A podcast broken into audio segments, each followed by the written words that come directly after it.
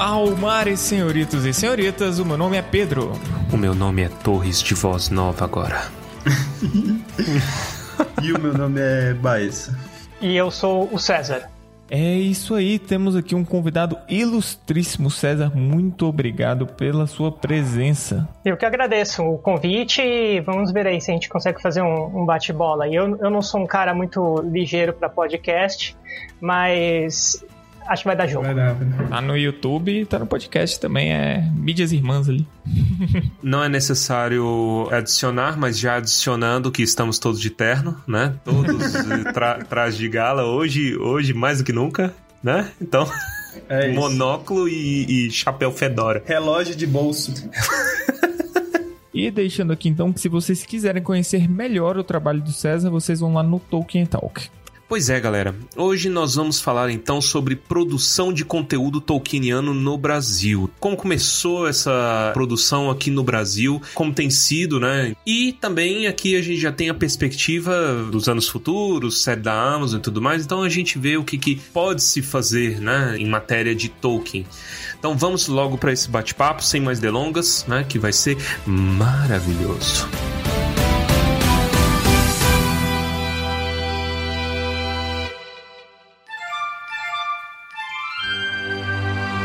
E vamos começar este bate-papo então com um pequeno histórico dos conteúdos no Brasil. Vamos falar um pouco das primeiras sociedades, como posso dizer, oficialmente reconhecidas ali, né? Do início, né? No, no, no início de tudo. No início havia a Eru, né? Isso. Nas suas mansões ele criou os Ainur, né? Os sagrados. Bom, Basicamente, no início de tudo, pelo menos aqui no Brasil, né, o que eu conheço de histórico, quem começou a, brincadeira foi o Ronald Kirmese, né, notório professor de Tolkien aqui pra gente no Brasil, tradutor do maior número de obras. O Ronald Kirmese, ele começou a Heren Yarmeno, que era a Ordem do Sul, mais ou menos em 1989.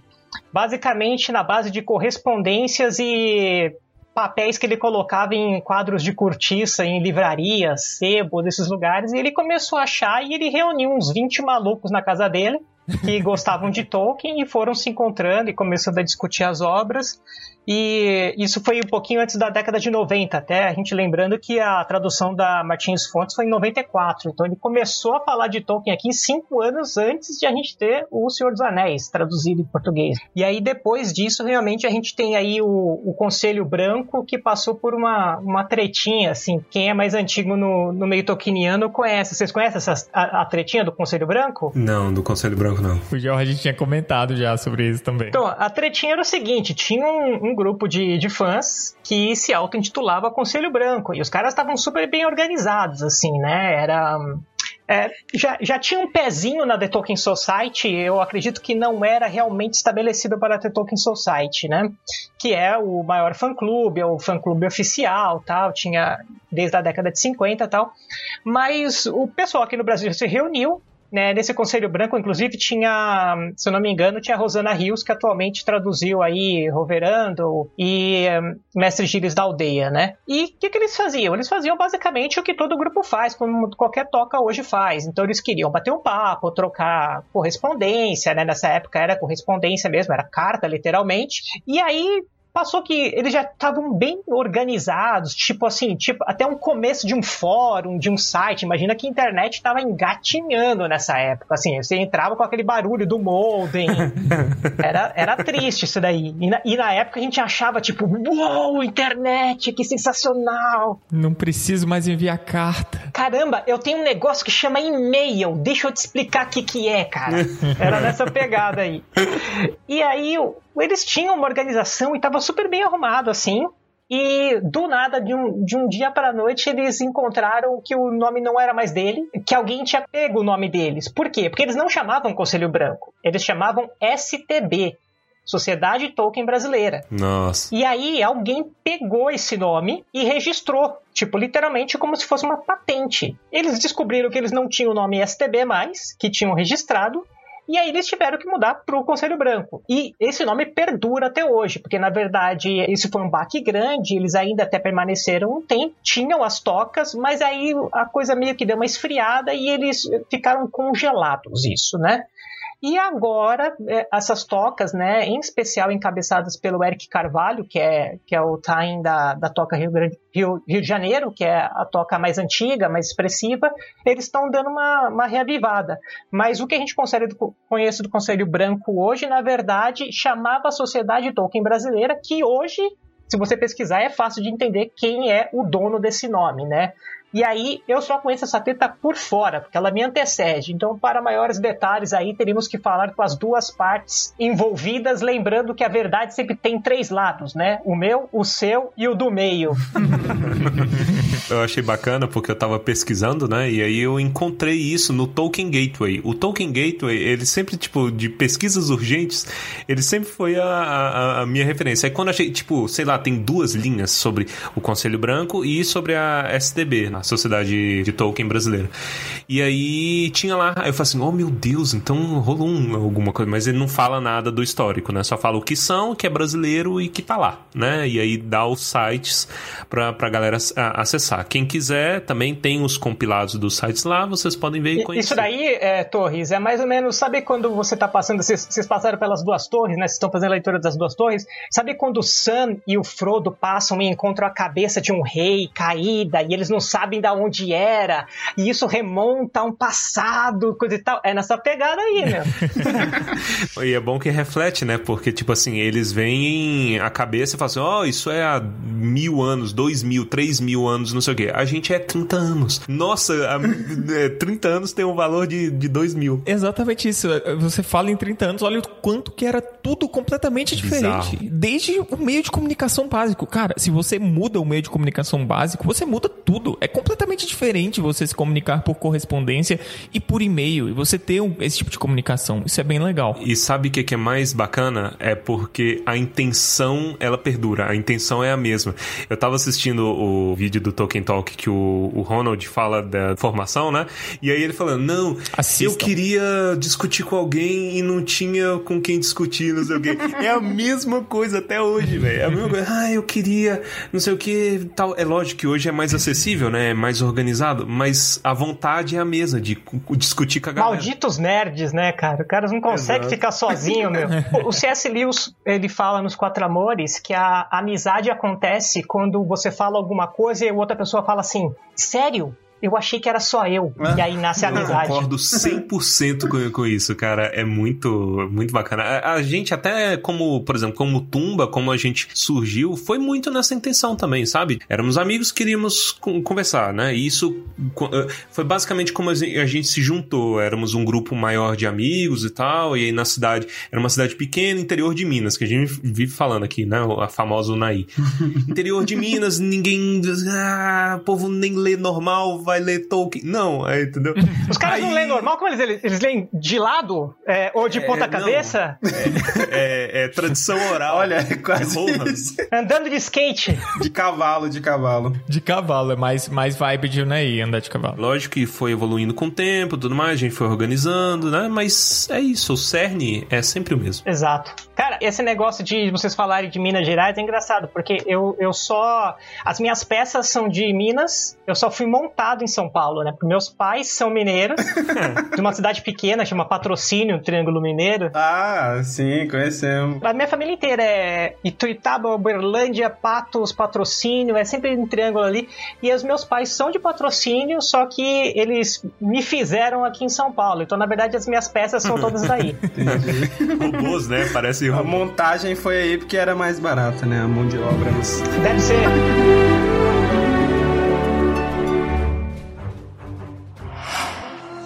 mirror of Galadriel. It shows things that were, and things that are, and things that yet may be.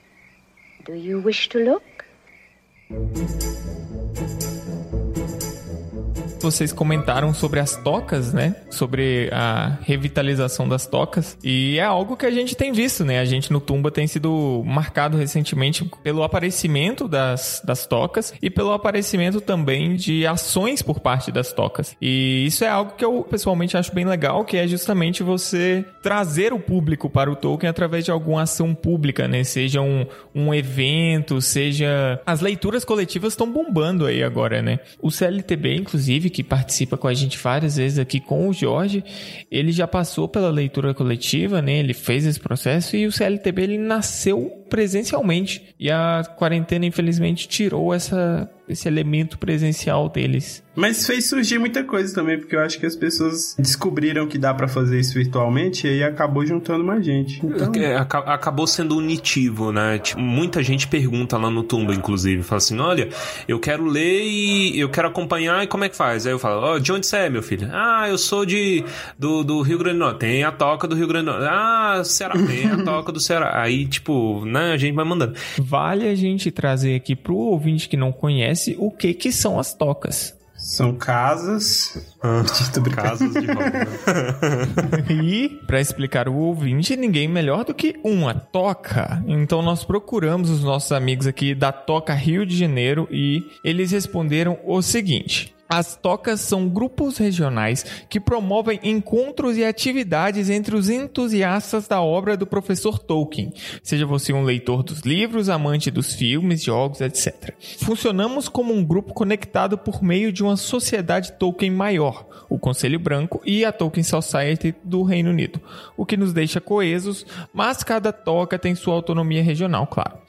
A Toca Rio de Janeiro, por exemplo, tem funcionado sem parar nos últimos 20 anos. Comemoramos agora em 2021 e esperamos que continue assim pelos próximos anos também. E nós aqui do Tumba também esperamos, desejamos tudo do bom e do melhor para nossos amigos.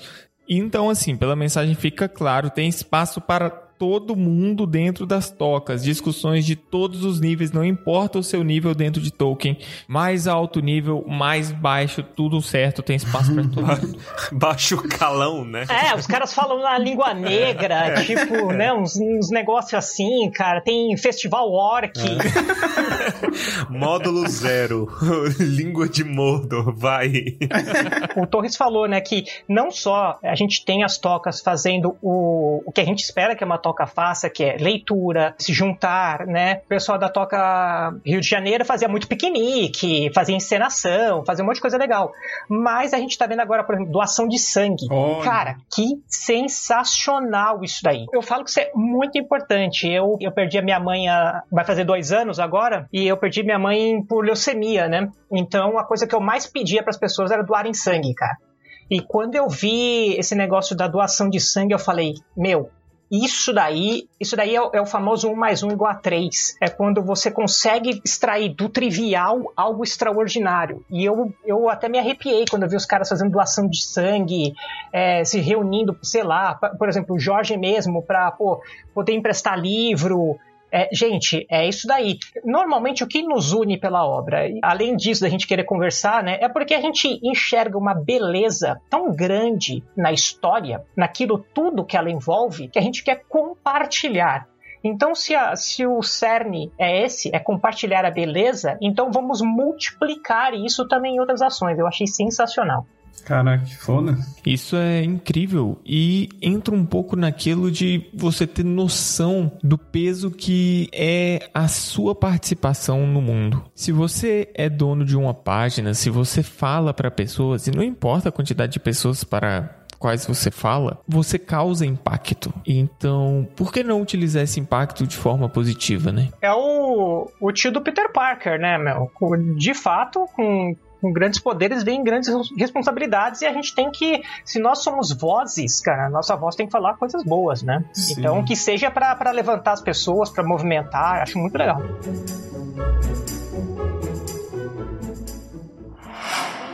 Is the mirror of Galadriel. It shows things that were and things that are and things that yet may be. Do you wish to look? Falando sobre vozes, né? Agora nós chegamos em um momento em que boa parte de quem lida com Tolkien hoje, querendo ou não, conhece, porque ainda está vivo os seus, seus resquícios de informação ali, que é a Valinor e o fórum da Valinor, que foi um, um momento bastante movimentado, assim, né? Como posso dizer, na, na história de, do Tolkien no Brasil, dos estudos. Com certeza, o, o Fórum da Valinor, ele foi essa nova wave, né? A gente fala que a, a wave da Rosanna Rios do, e do Rodolfo Kirmese foi a primeira. né? Aqueles caras que era é, raiz mesmo, assim. Então era cartinha, era panfleto, era ler no original. Quando a gente veio na Valinor, a gente estava falando que a gente já tinha várias obras traduzidas, e quando você quisesse alguma outra coisa, um History of Middle-earth, os caras estavam começando a ler, traduzindo, ajudando. Né? Os fóruns, se você lê hoje os fóruns da Valinor, você vê que, tipo assim, sei lá, 1900 e bolinha, os caras estavam fazendo umas discussões muito nervosas, assim, tipo, era muito avançado, cara. Você tem Gabriel, Gabriel Brum lá, que hoje é tradutor, o Reinaldo José Lopes, ou seja, assim, cara, o trabalho da Valor é sensacional. E vale aqui um, um adendo, né? Porque a gente fala que é muito comum para assim, até nossa geração, uma galera um pouco mais nova.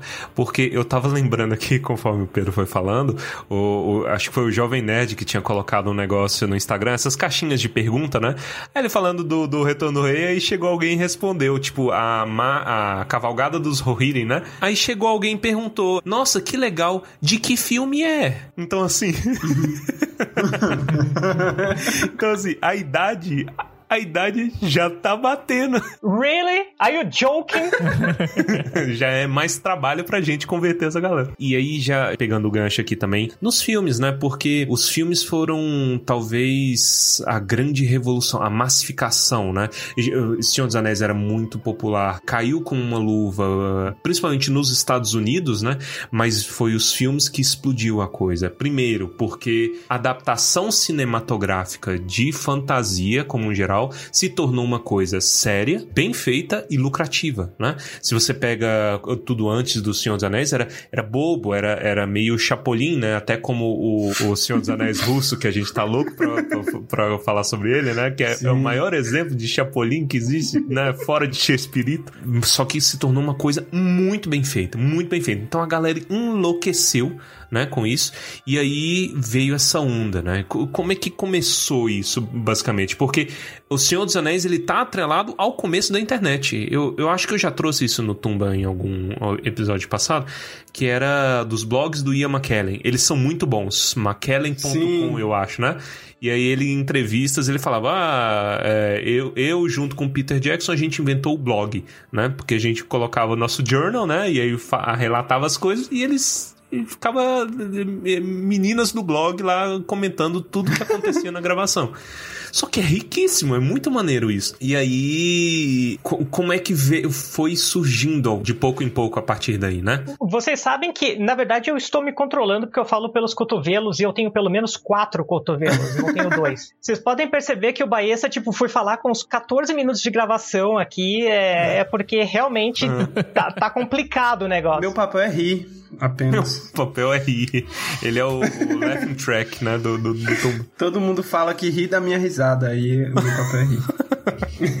eu, eu basicamente acredito que a gente teve uma convergência de fatores, foi um alinhamento dos planetas mesmo, assim, na época que o Peter Jackson resolveu fazer a, a trilogia dos filmes, a gente estava tendo o, o, grande boom da internet, então aí você conseguiu juntar várias coisas ao mesmo tempo, né? A gente já tinha alguns filmes de fantasia que tinham tido sucesso, mas eles eram pontuais e você tinha características muito distintas entre eles. Então, assim, você tinha tanto História Sem Fim, que era completamente infantil, junto com Ewoks, que também era infantil, e aí que o público do Star Wars não gostava tanto dos Ewoks, porque achavam eles meio fora do cânone, e o Star Wars ele era muito bem feito, mas ele era ficção e não fantasia, enfim, você vivia numa época onde parecia que tudo estava meio que o sapato estava laciando para encaixar. E eu diria que quem conseguiu fazer a forma do sapato foi o Peter Jackson. Ele pegou e falou o seguinte: olha, dá para fazer um negócio monstruoso para ganhar Oscar, para ser bonito esteticamente, ter uma plasticidade nervosa de bonita, um roteiro bem feito, uma trilha sonora brutal e ainda ser um blockbuster. Dá pra você fazer tudo isso. O Peter Jackson, tipo, fez uma escola. Aí depois do Peter Jackson, aí abriu porteira. Aí veio Harry Potter, veio Narnia, veio um monte de coisa bem feita. Foi um, um, um boom, né? E aí, de repente, é aquilo que a gente falou no começo, né? As pessoas, meu Deus, eu não sabia que tanta gente gostava disso, né? Veio a galera que gostou dos filmes, amou os filmes. A gente é parte dessa geração, né? Quando o Senhor dos Anéis lançou lançou, a gente era criança e tudo mais. Eu, eu, eu, lembro que eu não gostava dos, dos entes. Eu dormia nos, nos entes. Aí, sei lá, é tipo. Que vergonha. Eu dormia nos entes e no, no romance. Eu não, não conseguia a parte do romance. Depois eu fui reassistir. Eu lembro que o que reacendeu foi o Retorno do Rei. E eu assisti o Retorno do Rei, eu enlouqueci. O Retorno do Rei até hoje é meu filme favorito, velho. E eu enlouqueci, assim, todo, todo minuto. E aí foi surgindo, tipo, isso eu já tinha lá pros 13, 14 anos e me veio a vontade de ler, né?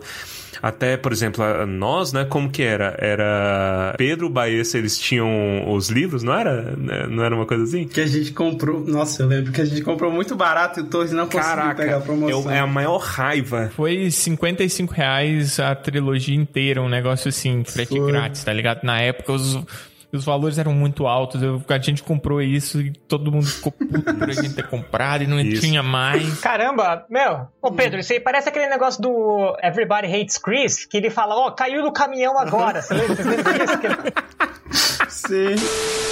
Eu nunca me dei conta de que as únicas coisas que vendiam bem no meu bairro eram coisas roubadas. Biscoitos, venda de biscoitos, gotas de chocolate, pasta de amendoim com coco, menta com chocolate. Eu só tenho em casa. Caíram do caminhão hoje de manhã. Por que não disse logo? Me dá duas caixas. Eu também quero uma. Me dá três caixas. Não, não, não quero. Não, mas eu lembro que o Jorge, uma vez, ele pagou 35 reais. O Jorge do Clube Literário Tolkieniano, né? Só pra salientar. No box da Amazon. Eu não sei como, eu não sei que tipo de promoção foi essa. Eu sei que ele falou pra gente, eu fiquei em choque. Então tá bom, agora eu vou te falar por que, que você pagou 35 reais. Ah. Hum. E tá gravando. Foi um erro da Amazon. Nossa. O estagiário fez uma burrada. E isso deu uma treta homérica, porque hum. eu lembro que eu tava trabalhando. Caramba, é, Foi um erro interno, não era para ter sido feito isso. Tipo, durou é, meia hora, 40 minutos. É, foi um inferno dentro da Amazon.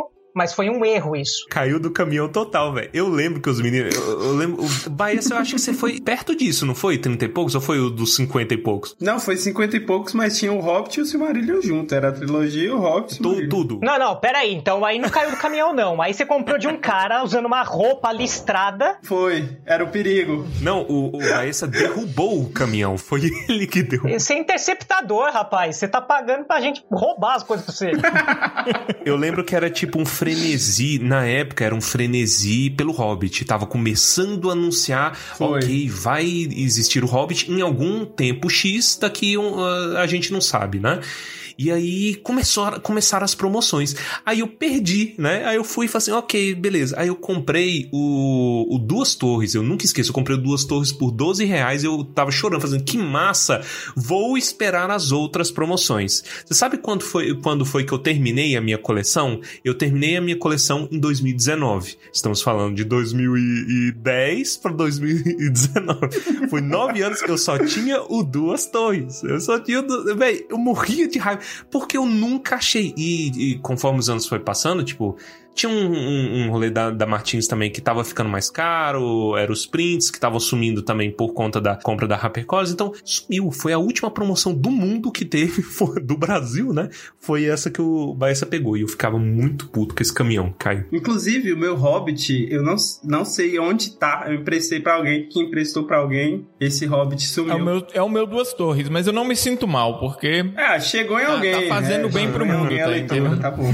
E por causa dos... Tá vendo? Eu usava os meninos de cobaia. Os meninos faziam as besteiras dele e aí eu, eu, eu me protegia depois, que o meu nunca sumiu. e você comentou também da Martins Fontes tal, isso era um problema crônico, assim. Se você quisesse comprar, por exemplo, os livros da Martins Fontes nos anos 2000, mesmo com o boom dos livros, era assim, você tipo, é, eles faziam uma tiragem e aí, cara, eles enchiam as livrarias. Daqui, sei lá, tipo, seis meses, já não conseguia encontrar o livro mais, era uma tristeza. Aí você queria, você encontrava o Retorno do Rei numa livraria, a Sociedade do Anel na outra, as duas torres do outro lado. Isso que eu tô falando de São Paulo. São Paulo você espirra, você quer dentro de uma livraria. Mas era, era um negócio crônico, assim, o abastecimento era muito ruim. Além de você custar a conseguir, o livro era caro. Eu lembro que, por exemplo, você pegava um, uma Sociedade do Anel, é, com a capa da Martins Fontes, aquela capa cartonada, ela não é nem dura nem brochura. Era tipo 66, Isso. 70 reais, 80. Isso. Uhum. E isso era tido como normal. A gente tá falando de um livro que, assim, com trabalho, com material razoável,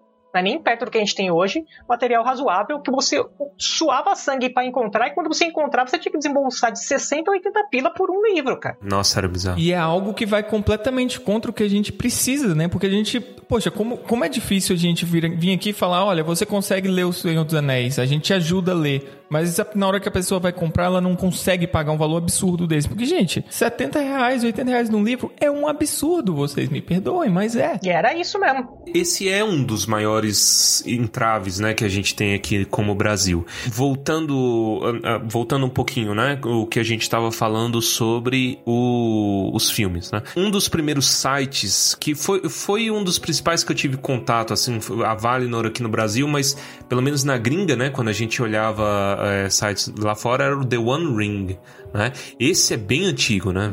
Esse daí é o Medalha de Mithril, né? Porque eles conseguiram na época amizade, literalmente amizade, do Peter Jackson e da equipe, então eles recebiam informações é, diretas da, da produção eles estavam lá na Nova Zelândia, então assim, eles viraram o grande portal. Imagina que são fãs como eu e você, e assim, os caras falaram assim, ó, o Peter Jackson acabou de te responder o e-mail aí, vocês podem vir pra cá acompanhar. É, que maneira ali de reporter, é, entertainment? Não, vai ser os, vocês vão cobrir. Tanto que no final do Oscar, o, o, a equipe do filme não foi pra festa do Oscar, foi pra festa do The One Ring.net, cara. Olha aí. Cara, é insano, insano. você pensar. Imagina, o Peter Jackson não tinha nem como levar as estatuetas pro lugar de tanta estatueta que tinha. É, porque não tem como levar mesmo. Ó, a gente, a gente planeja na festa do Globo de Ouro da série os caras virem pra festa do Tumba, cara. A festa do Tumba. Cara, eu espero, eu espero conseguir meu ticket Wonka aí pra conseguir ir nessa. Já tem, já tem, já tem. Em minha defesa, eu tenho peças é, mineiras, então eu, eu tenho aí alguma, alguma chance. Tá permitido.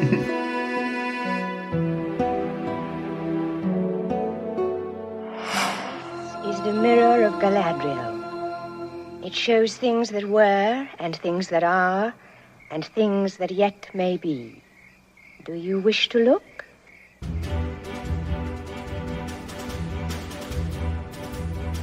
Pegando aí nesse papo sobre o The One Ring, isso me lembrou da Wiki, que chama alguma coisa assim de é, The One Wiki, como é que é? Ah, eu não lembro. Tem muitas wikis, né? Tem uma wiki só de Hobbit, tem a. Acho que é The One Wiki, alguma coisa do, do tipo. Tem o Tolkien Gateway, que é uma wiki também. Isso, é, é, eu acho que na verdade deve ser o Tolkien Gateway. Mas a questão é, eu não sei exatamente quando eles foram. Quando, quando começou essa cultura de wiki, mas, cara, a gente. Sempre que eu tô em dúvida sobre Tolkien, eu preciso de uma consulta rápida, e eu penso, não existe isso em um wiki, eu acho, em alguma wiki ou em algum fórum sobre Tolkien. É bizarro. Tem muita gente falando e tem muita coisa documentada. eu acho isso incrível, mano. Porque você tem que se esforçar por isso, sabe? Você precisa de uma comunidade que se esforça a esse ponto no que diz respeito a criar conteúdo, porque um, uma wiki não é trabalho de uma pessoa. É, são várias weeks, eu acho que tem essa The One Week mesmo, mas quando a gente fala de, de conteúdo mesmo, com certeza foi o que o Torres falou, assim, a, o Gateway é a mais legal porque ela tem um filtro muito bom. Então, como ele tá ligado à Tolkien Society, tipo assim, ele, ele tem o mesmo procedimento de qualquer outra wiki, mas assim, até a aprovação, os caras têm muito filtro. Isso que é legal.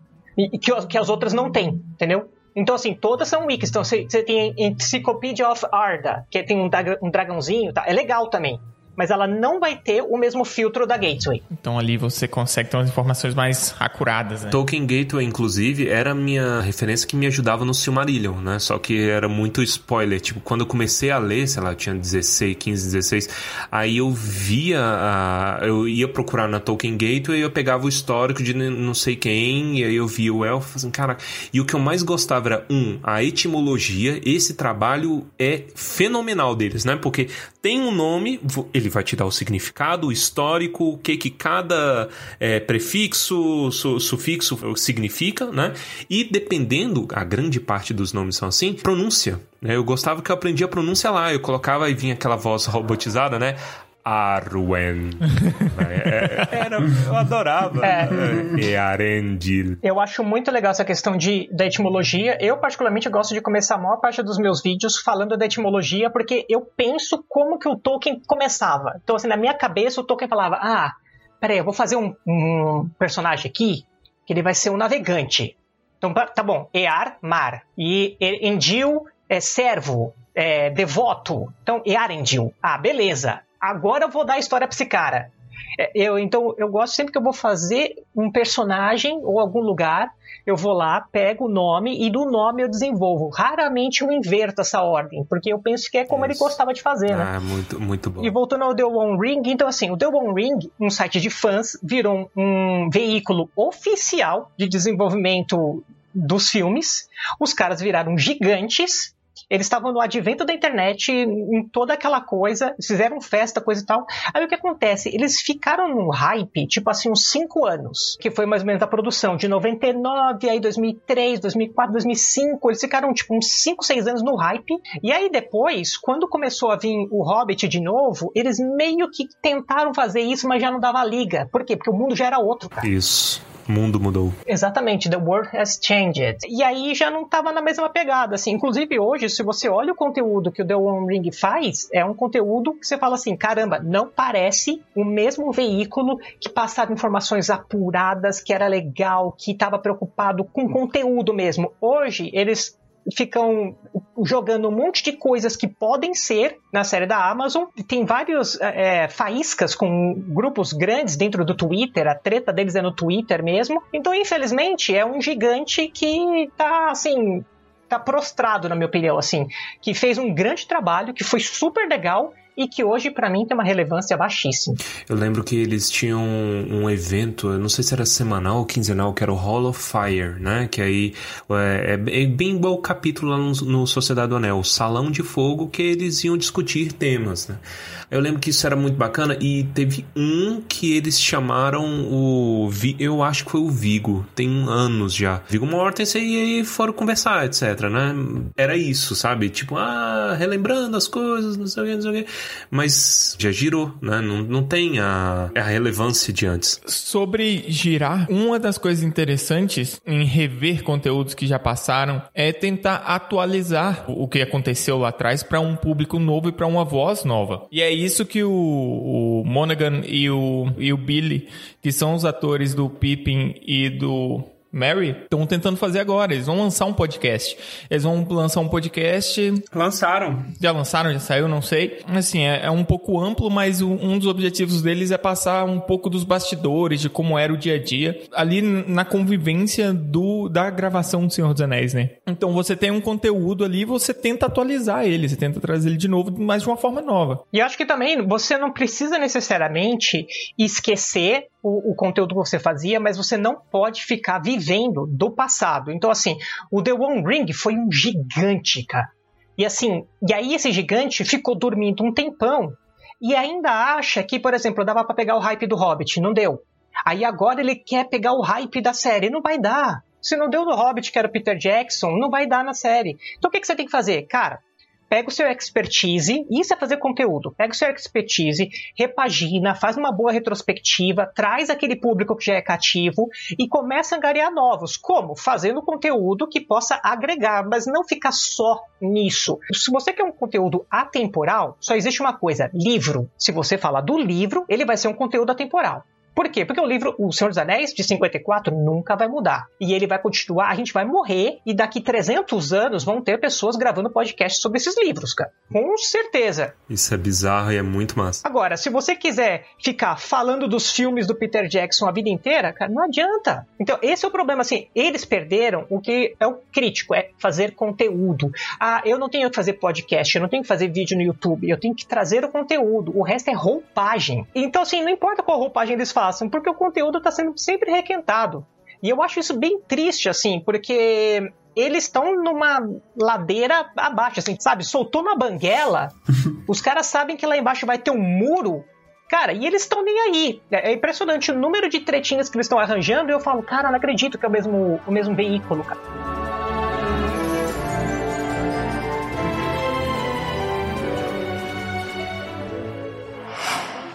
The mirror of Galadriel. It shows things that were, and things that are, and things that yet may be. Do you wish to look?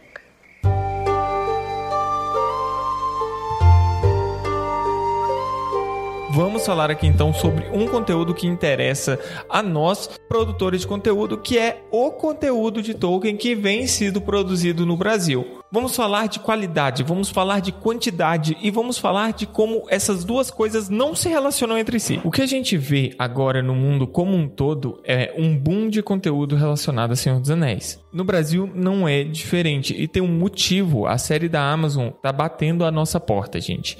E a série da Amazon é a oportunidade de engajar novas pessoas em um novo conteúdo. E tem bastante gente tentando construir sua base desde cedo. O problema está sendo peneirar os bons conteúdos no meio dessa onda que veio agora, né? Então vamos falar um pouco disso e vamos falar um pouco sobre as pessoas que produzem conteúdo hoje. Pode um falar do outro? Eu ia puxar o Tolkien Talk aqui. Pô. Eu conheço um podcast, hein? Olha aí. Eu acho complicado a gente falar de qualidade, quanti, sem parecer blazer e querer ficar cagando regra, né? Uhum. Mas, de fato, a quali nunca teve nada a ver com quanti. Hoje a gente tem muita gente fazendo, então se você entrar no, estra... no, no estragão, tem muito conteúdo, assim. Então, tipo assim, ah, tem, sei lá, livro de Gondor. Aí o outro é a biblioteca de Valfenda. Coisa... Aí você vai ver, é a mesma coisa, bicho. É fotinho, é um texto. Não tô falando que não tem que ter isso. Mas, se você vai fazer um conteúdo, qual é a sua abordagem? Qual é o seu raison d'être? Ou seja, o seu ikigai? O que, que te move? Qual é a sua razão de ser? E aí, depois disso, você encontra a roupagem. A plasticidade é um segundo passo. Mas qual é a sua pertinência? Esse é o problema. Hoje você encontra um monte de gente fazendo muita coisa parecida, igual. E assim, amanhã vai surgir um, um, cara, uma menina, que vai fazer um perfil de, estra de estragão que vai ser muito mais legal do que todos esses que estão aí. Por quê? Porque ela parou e achou a razão dela de ser. E amanhã vai ter um outro canal no YouTube e vai ter outro podcast, porque tem espaço para todo mundo. Mas eu sinto falta de pertinência, sabe? Isso, eu sinto eu sinto uma falta de proposta, de conteúdo, mas assim, mas eu sinto gritante, cara. Eu sinto que isso é um efeito internet, né? É uma coisa muito natural, por exemplo, do Twitter, né? Então, por exemplo, páginas de meme, né? Então, ah, temos uma, um meme que estourou, sei lá, pega algum meme que estourou aí recentemente, eu não, eu não me ajuda. Não sei, Sergião Berranteiro foi o último que eu acompanhei. Não, Sergião Berranteiro estourou já tem uns, uns 10 anos. Sei lá, você pega aquela senhora correndo da, da entrevistada. Senhora, senhora. Aí quando pensa que não, Nossa, é é muito tipo velho. 20. Esse já é velho, né, velho? É, a gente não É. consegue. Mas Meme é quando isso, você cara. pensa que Um não, dia já é, tá tem, velho. sei lá, senhora opressora, senhora indelicada, senhora não sei o que, não sei o que. E aí tem 26 páginas, coisa tudo replicando, não sei o que. E aí a galera segue porque é um conteúdo de massa, né? E é um conteúdo assim, entre aspas, né? É algo que é fácil de você repostar pros amigos, você acha uma gracinha aqui, mas é volátil, ele se é, vai muito rápido. A gente não tem ainda um programa grande, sei lá, um Game of Thrones ainda, porque a série da Amazon não tá pronta, a gente não sabe que- de nada praticamente. Então não, Só do não tem muito o que se falar em termos de cultura de massa. E aí é isso que complica. E uma coisa que é. A gente já conversou até aqui no, no podcast, acho que quando a Cris veio aqui, que a tendência, né, é com a série da Amazon isso ir pra estratosfera. E aí, o que que acontece?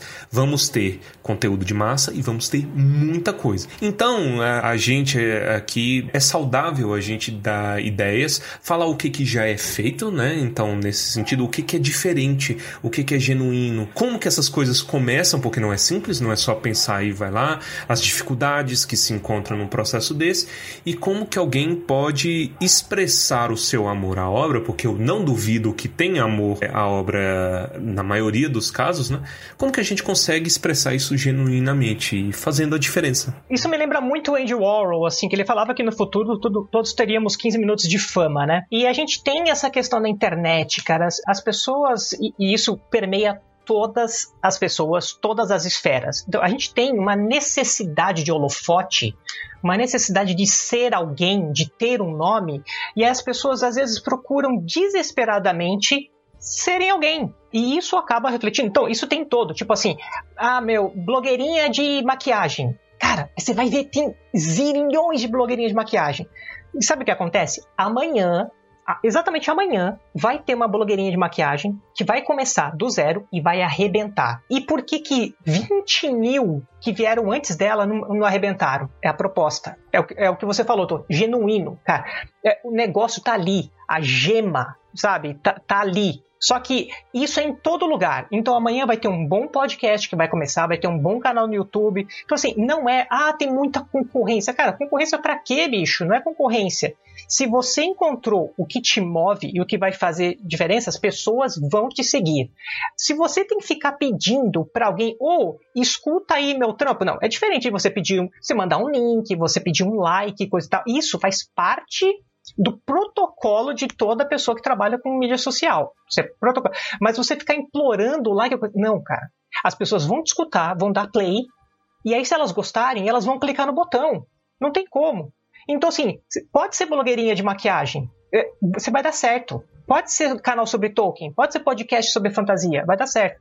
O problema é que hoje todo mundo quer fazer um perfilzinho de Instagram ou de alguma coisa e acha que vai arrebentar, cara. E não é isso, sabe por quê? Porque você está querendo ser famoso e não falar de um livro. É a raiz, bicho. Se você agora é um produtor de conteúdo e está nos ouvindo, algo que eu levo em consideração desde o início é que imagina que uma pessoa ela siga 30 páginas no Instagram, por exemplo. E ela siga 30 páginas sobre Tolkien. E ela gosta do seu conteúdo. Quando ela for lá na barra de pesquisa, ela vai conseguir lembrar de você? Ela vai saber, é esse conteúdo, é essa página que eu quero. É, essa página conseguiu se destacar o suficiente para estar nos meus destaques. E é algo que eu como produtor do Tumba, gosto de pensar e gosto de fazer esse exercício, né? O que que a gente pode fazer para colocar nossa marca e ela ser de uma forma única para as pessoas que estão ouvindo, para que elas lembrem de nós. Igual o César falou, você precisa falar de um livro, você não, você não precisa querer ser famoso. Se você quiser que aquela pessoa lembre de você, você precisa marcar ela de alguma forma. E isso vem através de você conseguir atingir aquele ponto único que todo mundo quer, né? É o objetivo de todo mundo, mas você precisa de exercer um certo esforço para chegar ali. A gente vive criticando aqui no Tumba, de vez em quando a gente critica de forma bem humorada, mas pessoas que são famosas porque são famosas. Elas não produzem nada. Aí você vê, é, mano, eu sempre trago aquele cara, Saulo. O cara é famoso porque, ah, porque ele é, tem seguidor no Instagram. O cara não faz nada. Não, isso me irrita. Eu, não vou, eu vou parar de falar que me irrita isso. Mas eu concordo plenamente com isso aí, cara. Eu sou indignadíssimo. Mas você fica muito indignado com ele. É um em um milhão. É, você não vai ser esse cara. Essa é a questão. A, a pior, eu digo, você quer ser esse cara, meu? é, Exato, o pior é isso. Exatamente. Porque essa é a, é a diferença que às vezes a gente não enxerga no estado inicial e eu acho que o carro da pamonha está chegando. O Se, carro da já, pamonha. já pede uma doce aí que lembra até o Lembas, como vem enroladinha assim? Verdade. Com folhinhas?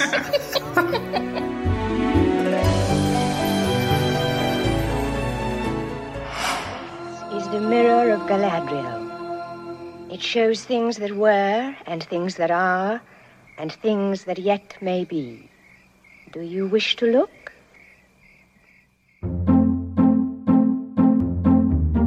Eu tenho uma tese que o cachorro, o que ele tem que ser para viver? É cachorro, ele tem que ser cachorro certo? O gato tem que ser gato, a tartaruga tem que ser tartaruga, assim. E a pessoa? Ah, a pessoa tem que ser eletricista, ela tem que ser datilógrafo, né? Bom, enfim, as pessoas têm que ser muitas coisas. E aí a gente fala assim, tá, mas qual é a razão de vida das pessoas? Por que, que elas vivem? O que, que elas fazem? Se você deixasse as pessoas quietas, sabe o que, que elas iam fazer? Elas só iam conversar. Essa é a razão de vida das pessoas. E é por isso que a gente está aqui. Nós estamos nos unindo para conversar. Pessoas estão escutando a gente agora e vão conversar sobre isso no carro. Vão conversar sobre pessoas conversando. E nós estamos falando de pessoas conversando na internet, enquanto outras pessoas conversam, é tipo, espelho dentro do espelho, né? Então, assim, é isso. É isso que as pessoas fazem e eu amo. A minha maior paixão é música e conversar, é a coisa que eu, que eu mais gosto. Então, eu falo muito.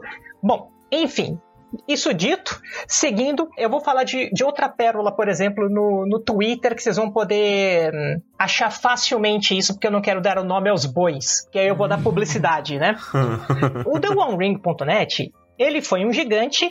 É, sabe aquelas pessoas que tem um nome tipo Fulano Albuquerque de Alcântara Matarazzo? E aí você vai na casa dele, tipo assim, é um mausoléu decrépito, assim, e o cara tá- vive com aquela beleza decadente, sabe? O- Do que já foi. Exato. O, o DonLink.net me parece isso. E nessa vibe de 15 minutos de fama, tem um perfil PTBR Hum. no Twitter que, que tipo, meio que virou o, o BFF do TheOneRing.net. Que eles estão meio que, tipo assim, falando tal, conteúdo da série, coisa e tal. Só que não tem conteúdo da série, bicho. Não tem. E aí, o que acontece? Se você não tem conteúdo, o que você vai fazer? É bomba de fumaça. Você tem que criar bomba de fumaça, você tem que criar treta, você tem que fazer um monte de coisa. Então, por quê? Você tá com tempo à toa. Você não tá fazendo conteúdo, você tem que causar. E aí tem um cara que, que é é amigão do TheOneRing.net que tá virando a versão brasileira, só que com todos os pontos ruins e nenhum dos positivos. Agora eu tô curioso. Joga no Twitter e procura os, os perfis PTBR que falam sobre a série. Meu, vocês vão perceber que assim, o cara solta uma groselha e aí depois vem um outro perfil com um nome parecido. Você vê que, tipo, tem um certo padrão. E aí o cara vai lá e conversa com ele e concorda, tipo, uou, que notícia legal, tal. Então, daqui uns 15 minutos, vem um terceiro que também é muito parecido. Não, e compartilha e fala: Meu, vocês são demais, vocês são a referência nisso. Vem um quarto, vem um quinto, cara. É um fake conversando com o outro. Me lembra aquele meme do Homem-Aranha apontando pro outro Homem-Aranha, assim, sabe? Cara, eu me diverti. Uma vez eu contei, acho que tinha uns sete fakes conversando. Aí eu falei. Cara, que doideira, meu. Esse cara aqui não é o Gollum, não. Ele tem que ir pro Arkham, o hospício da- de Gotham City, cara. O cara falando com sete pessoas. Só que você vê que é ele. Sabe por que você vê que é ele? Primeiro, porque eu não sou burro, né? e, e segundo, porque você percebe os mesmos erros de português. É tipo, sabe, sabe vício de, de escrita? O cara não se dá nem o trabalho de fazer um ghostwrite dele mesmo. Tipo assim, ele, ele repete os erros em português e os erros em inglês. Então você fala, cara, eu vou falar o que pra esse cidadão? E aí, às vezes, o cara me puxava querendo que eu desse um aval, desse uma chancela no trampo dele. E, cara, eu nem respondo, porque é, é os 15 minutos de fama. Entendeu? Se o cara tivesse, de fato, genuinamente preocupado em querer encontrar conteúdos de série, sabe o que que ele ia estar fazendo? Por exemplo, ele pegaria e trazia uma bio da atriz tal. Uhum. Aí depois disso, ele ia trazer fotos da linha do tempo, da menina desde quando ela cresceu até hoje, o que, que ela fez, mostrando que ela é versátil, coisa e tal. Não. O cara joga uma imagem lá, super requintada, e fica tendo devaneios. Ela possivelmente pode ser uma. Bicho, ela pode ser Nabucodonosor, cara. Ela pode ser um pônei voador com um chifre de ouro, cara. Pode ser qualquer coisa, cara. Então, assim, faz o conteúdo. Meu, joga no Twitter, vocês vão ver. É muito louco, bicho. Cara, eu, eu vou falar, eu tenho uma raiva de toda notícia que eu vejo da série da Amazon que não é saudável. Por que, que eu tenho raiva? Porque, sei lá, a Amazon está gastando 400 bilhões, não sei o que, não sei É. o que. É só Nossa isso. senhora da bala perdida. E aí, é vazio. É? Eu fiz um comentário sobre dinheiro esses dias, o Torres 4 tá com um, pé, um pedaço de pau na minha Caralho. Isso ficou ainda mais potencializado depois que surgiu a House of Dragon. Por quê? Porque a HBO chegou e não deu dois dias e já tinha foto dos caras. Você já Sim. sabia quem era. Falei assim, ok, tudo bem que o House of Dragon ele é um pouco previsível porque já tem um livro totalmente pronto. E eles falaram, vamos fazer dessa, desse período histórico e tranquilo.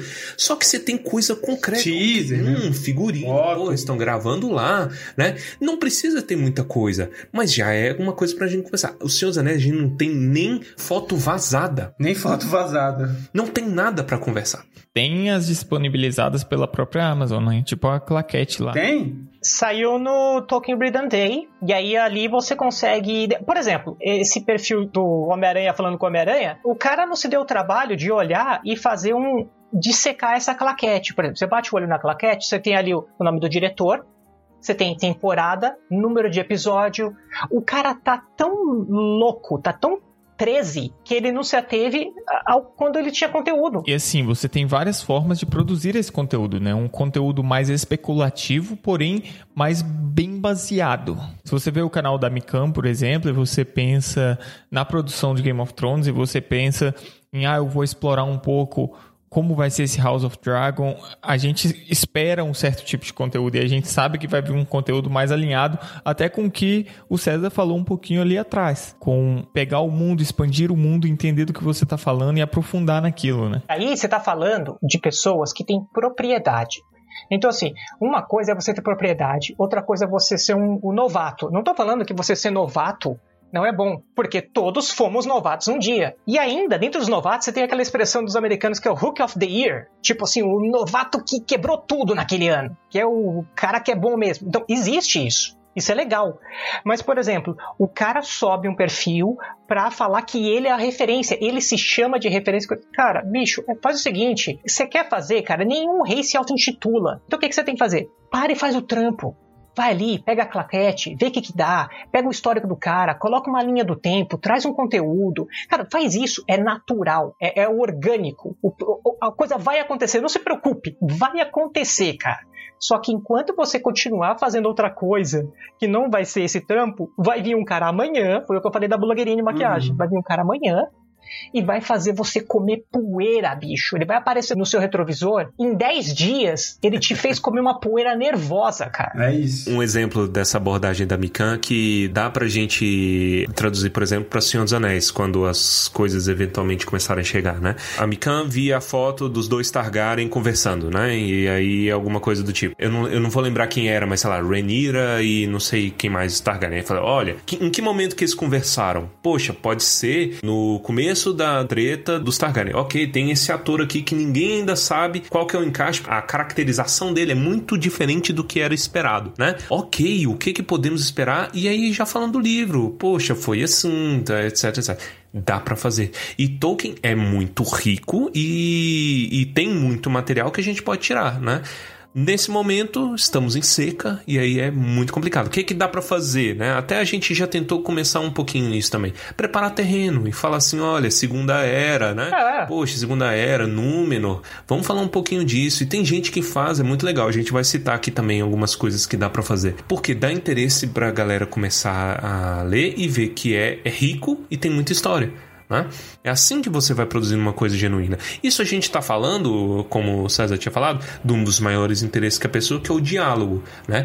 Porém, nem sempre é, o, é a pessoa está atrás do diálogo. Às vezes a pessoa quer música, quer vídeo, quer, sei lá, alguma é, arte, ilustração. E convenhamos, porque nenhuma obra, isso na minha opinião, né? nenhuma obra se equipara a Tolkien em termos de ilustração foda ilustração tipo massa que você vê assim criatividade e ilustrando momentos de mil maneiras diferentes que é uma parada que engrandece a sua leitura engrandece muito a minha minha leitura. Ilustração sabe? Às vezes é uma parada massa assim não é todo mundo que tem esse dom. E aí vem a pergunta né? Como é que a gente deslancha isso proposta. Vamos, vamos trabalhar com o termo proposta. Assim, tenha uma proposta e aí dentro dessa proposta é qual é a pertinência dela. Se eu pudesse colocar nomes, eu acho que nomes facilitam. Então, esses seriam os termos que eu trabalharia. Hum, perfeito. E aí, diante dessa proposta, como que a gente pode começar, né? E o que, que são as dificuldades inerentes? Como que eu posso crescer? Todo mundo e todo mundo começa do zero. Qualquer proposta genial começa do zero. O Baessa tinha falado do, do ranço dele de pessoas famosas porque são famosas, né? Quando a gente vê esses casos, é um em um milhão. É um ponto fora da curva que isso não é uma pessoa. Ele não é uma pessoa, é uma marca. Isso é uma parada que a gente, a gente que começa de baixo, a gente que é baixo, claro, nunca vai chegar. E a gente não pode usar essas pessoas como parâmetro, né? Ah, por que que, poxa, acabei de lançar meu segundo episódio e tenho três visualizações. O que que aconteceu? Por que que eu não sou, por que que não está chovendo de marcas para cima de mim? E bate naquilo que o César tinha falado, justamente a sua intenção é ser famoso ou produzir algo genuíno. É genuíno? Você tem uma proposta? Paciência. Paciência porque você vai aprender o tete a tete, né? Você vai aprender onde você é forte, onde você é fraco, as suas limitações, por exemplo, internet é o grande inimigo ao algoritmo, como é que você vence o algoritmo. Demora para você aprender como é que é o seu algoritmo da sua plataforma, como que você reage e tudo mais. Eu gostaria de completar que assim, a gente fala que a gente aprende fazendo. É, é uma jornada, tudo é jornada. Então, assim, você pode, no meio da jornada, encurtar caminhos. Como que você encurta? Primeiro, fazendo curso, estudando. Bicho, você tem que estudar, você nunca pode parar de estudar na vida. Então, assim, cara, eu quero fazer um perfil de fotos bem legal. Cara, vou estudar, vou abrir um Photoshop, vou aprender a mexer nele, vou, vou fazer um benchmarking, ou seja, olhar o que, que deu certo em outros, o que, que eu gosto, vou fazer um, um catadão de referências, vou no Pinterest, entendeu? vou fazer um mind map colocar várias referências, aquele negócio bem de, de psicopata de filme, que o cara coloca várias fotos, puxa umas linhas de, de lã assim tal, conecta as coisas. Cara, faz isso, faz um estudo, trata isso aí com carinho, cara, faz, faz legal. Porque se você não tratar com carinho, as pessoas não vão ver com carinho. Faz um negócio bonito, faz legal, dá aquele acabamento, e aí no meio do caminho você vai aprendendo, vai na humildade. É igual dizia o Charlie Brown, meu, tem que saber chegar, tem que esperar a sua vez, não deixa o mate engolir. Uhum. Poético. Vai na manha, vai na manha que vai chegar. Pô, Chorão era o, o poeta o poeta suburbano, assim. Ele tinha várias coisas interessantes, cara. Marginal em todos os sentidos, né, cara? Periférico. Cara. Uhum. E, e, e, eu acho isso super legal, cara. Eu vou fazer só um adendo aqui, depois eu volto. Se você parar para olhar a história de Jesus, Jesus era um pregador marginal porque quase todas as passagens da Bíblia ele não prega em grandes centros, é muito raro ele em grandes centros, ele vivia na periferia mesmo, né? Por quê? Tem algum padrão aí, porque normalmente são as pessoas de fora que precisam ter acesso. Mas, mas enfim, voltando aí depois do easter egg do chorão. E de Jesus. E de Jesus. vai na manha, vai aprendendo, faz com carinho, faz porque você gosta. É orgânico, cara.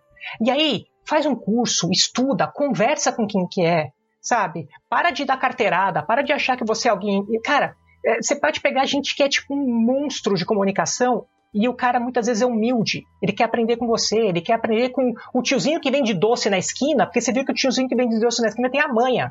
Ele, ele tem aquele marketing dele, cara, fluido, né? Então, cara, vai isso. Faz um trampo legal, verdadeiro, com foco em proposta, pertinência e vai trabalhando.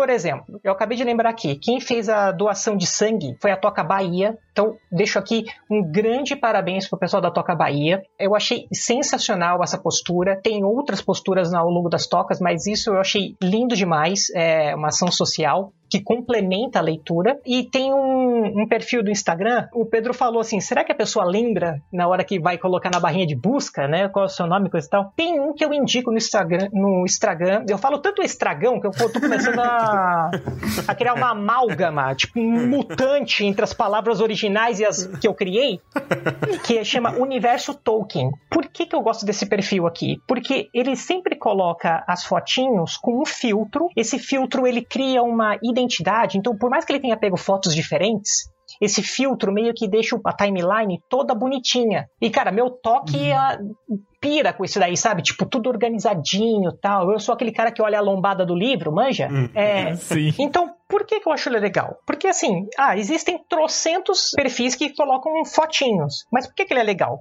Primeiro, ele conseguiu um nome bom, eu acho isso legal. Universo Tolkien é bem amplo. Então, assim, eu posso falar da vida, posso falar da obra. Não estou falando só de Terra-média. Posso estar tá falando de Roverando, posso estar tá falando de Mestre Giles, Ferreiro, Árvore Folha. E aí, quando ele coloca esses filtros, ele padroniza. Então, eu, tô, eu fico imerso, porque parece que tudo faz parte de um quebra-cabeça maior. Eu acho isso muito bacana. É sentido, cara, é feeling. E aí, ele coloca um textinho explicando, um textinho bem resumido, mas assim, bem feito, redigido. O cara não fez nas coxas ele não sentou, copiou e colou. Não.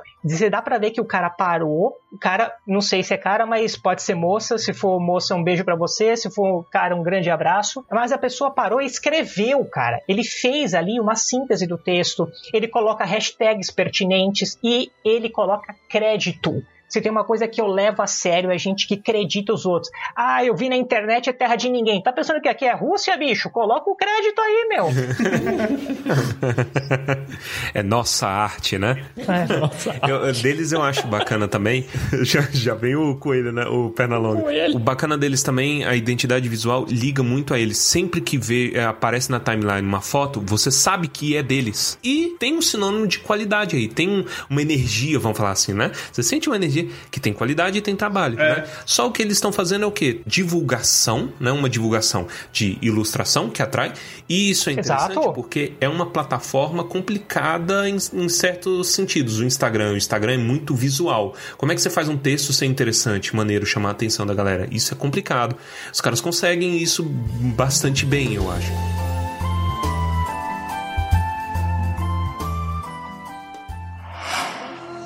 Mirror of Galadriel. It shows things that were, and things that are, and things that yet may be. Do you wish to look?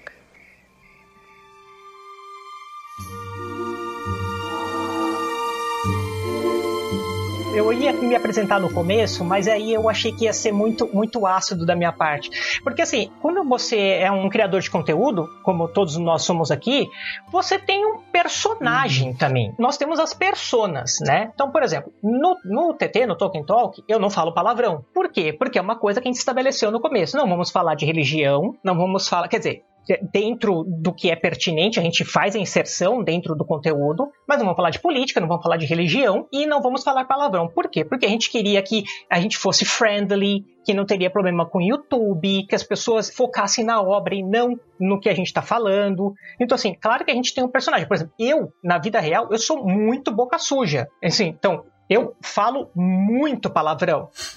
Nós somos muitas pessoas, né? Nós temos facetas, né? Não é o cara lá que tem os sete fakes, tá? Não, é Exatamente. diferente, viu, galera? Fica, existe uma grande diferença entre você gostar do, do Batman e você viver no Arkham, né? É diferente.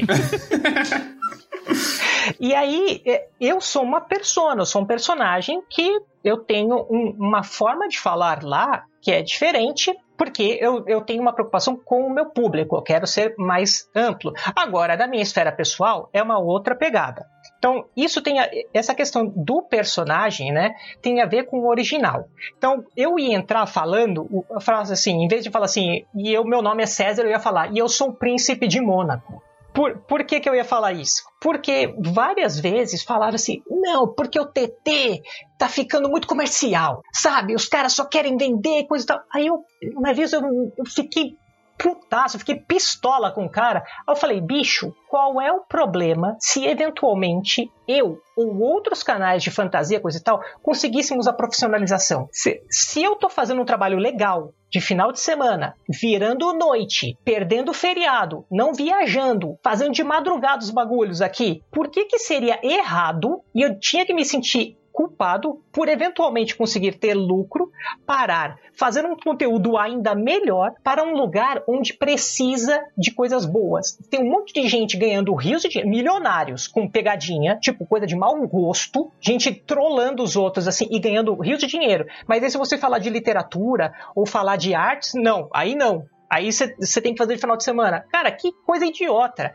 E aí começaram a falar, na época que teve a treta dos orques, gobelins tal, porque a gente apoiou a tradução, né? E qual foi o critério? Cara, tem critério, bicho, tá escrito ali. O critério é o seguinte: tá, tá, tá no, no guia de nomes? Tá escrito ali? Tá falando que é pra traduzir? Traduz, cara. Eu, eu não tenho que gostar ou desgostar. Cara, existem lugares que Hobbit não chama Hobbit. Ah, mas o Tolkien. Cara, o Tolkien naquela época não gostou, depois no final da vida ele, ele liberou. Assim, por quê? Porque é o processo, tudo é jornada, tudo a gente vai aprendendo conforme as coisas vão aparecendo. Né? E, e aí a gente falava assim, cara, não tem problema nenhum. A gente ir crescendo e, e criando um, meios para conseguir renda e, e, melhorar e profissionalizar tal. E aí eu lembro que na época da treta tinha um grupo que todo mundo sabe qual é, que descia o sarrafo na, na tradução. E aí a gente por outro lado, sabe que só que aí o outro lado falava que a gente era vendido, que a gente ganhava dinheiro da editora. Cara, eu gostaria muito de ter recebido uns checões sabe, assinado. Cara, seria muito legal, mas infelizmente, e aí a gente criou o, o, o, a coisa mística de Mônaco, que a gente ganhou tanto dinheiro defendendo os orques e gobelins que a gente agora tem casas em Mônaco. E você é o príncipe de Mônaco porque o Galvão Bueno é o rei? Uhum. que eu lembro que o Galvão Bueno morava em Mônaco. Cara, rei de Mônaco, é, rei de Mônaco só teve um, Ayrton Senna. Olha aí, que tá vinculado ao Galvão, Tudo, né? Todos os caminhos levam ao Galvão, né?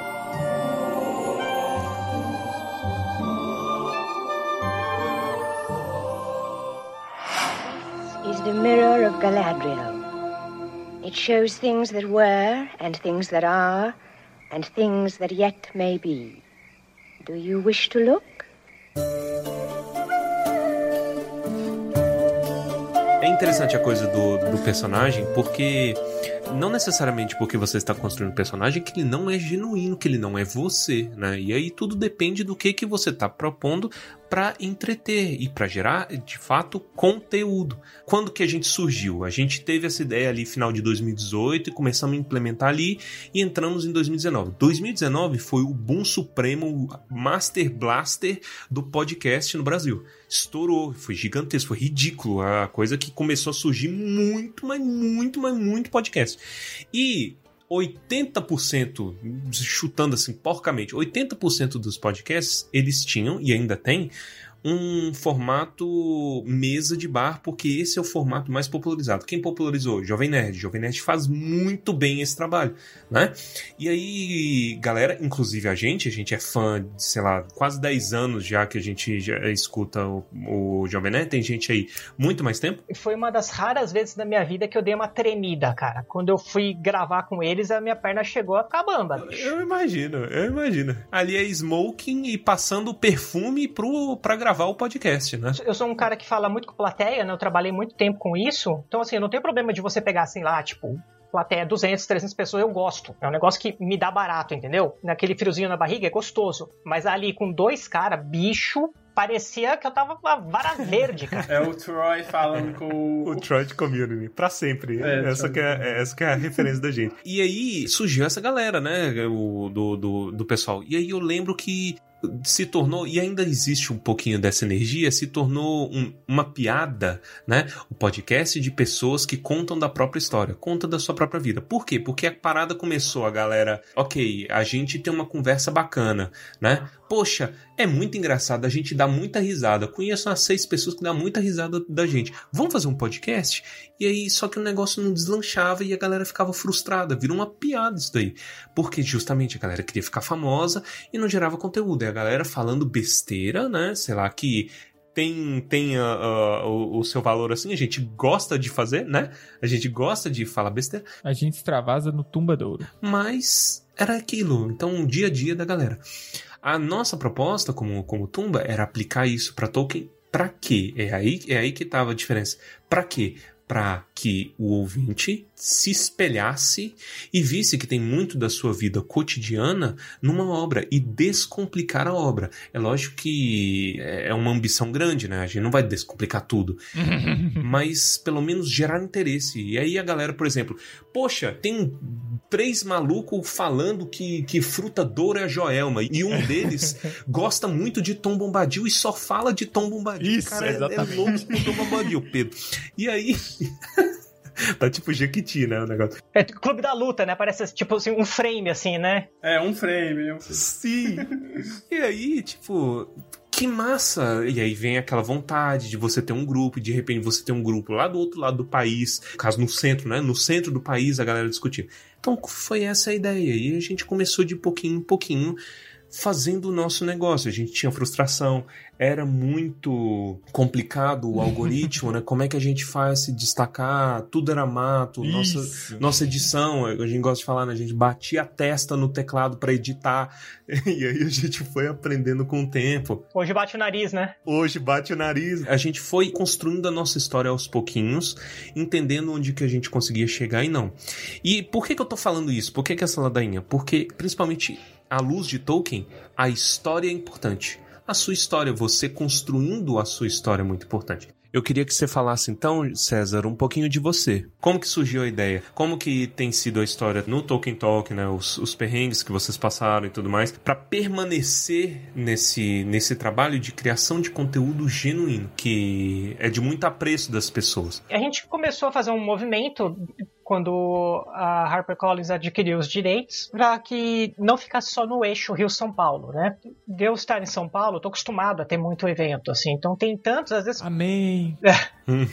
que você tem que escolher. Só que aí, como o outro fundador, junto comigo, o Sérgio, ele é de Fortaleza, a gente sabia que praticamente não tinha, era muito raro. Assim, isso começou a mudar nos anos 90, anos 2000, tipo, começar a ir banda pro Nordeste, sabe? Tipo, quando você ia pensar que assistir um show do Iron Maiden, por exemplo, numa capital nordestina, esse tipo de coisa. E é isso, esse paradigma começou a mudar, né? Eu falo que os muros, eles existem pra gente derrubar mesmo, né? E aí, nesse, nesse movimento, eu tava começando a prestar uma consultoria pra, pra editora, e aí eu falei o seguinte, cara, vamos parar de chover no molhado, vamos sair de Rio São Paulo, vamos pra BH, vamos pra Curitiba, Curitiba, vamos expandir, vamos expandir. E aí nessa a gente conseguiu cinco cidades. A gente conseguiu Manaus, Belém do Pará, Brasília, Curitiba, Porto Alegre e Vitória. A gente conseguiu seis. Foram nove cidades e seis a gente conseguiu. É uma forma de tornar mais acessível mesmo, né? A gente falou do monóculo, né? A gente usando cartola aqui no começo, fraque e tal.